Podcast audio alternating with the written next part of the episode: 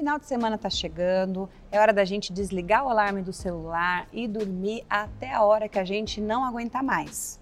Só que não, né? Muitas vezes, com a rotina de casa, filhos, família, a gente não consegue estender uma noite de sono como nós gostaríamos. Isso é muito diferente de não conseguir dormir todos os dias. Existem muitas pessoas que têm tido dificuldades, distúrbios no sono, acordando, insônia e sempre têm a sensação de que elas não dormiram bem. E isso faz com que todo o seu dia, todas as suas decisões sejam muito pesadas porque ela não conseguiu descansar. E você sabia que existe uma palavra de paz, inclusive para o nosso sono e descanso? Isso mesmo. Lá em Salmos, capítulo 4, diz assim, ó: "Em paz também me deitarei e dormirei, porque só tu, ó Senhor, fazes-me habitar em segurança." Enquanto você está dormindo, o Senhor está cuidando da sua casa, o, seu, o, Senhor está cuidando da sua família, do seu trabalho. E é Ele que te dá o fôlego de vida para que você possa despertar.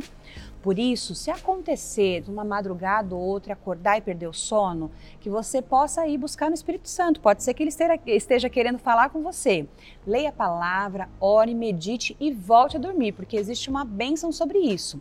Lá em Provérbios, capítulo 3, diz assim: ó, quando te deitares, não temas ao contrário, o seu sono vai ser suave, que você possa desfrutar da paz também nesta área da sua vida. Que você tenha um bom dia, uma boa noite, um bom sono e um bom descanso. Que Deus te abençoe.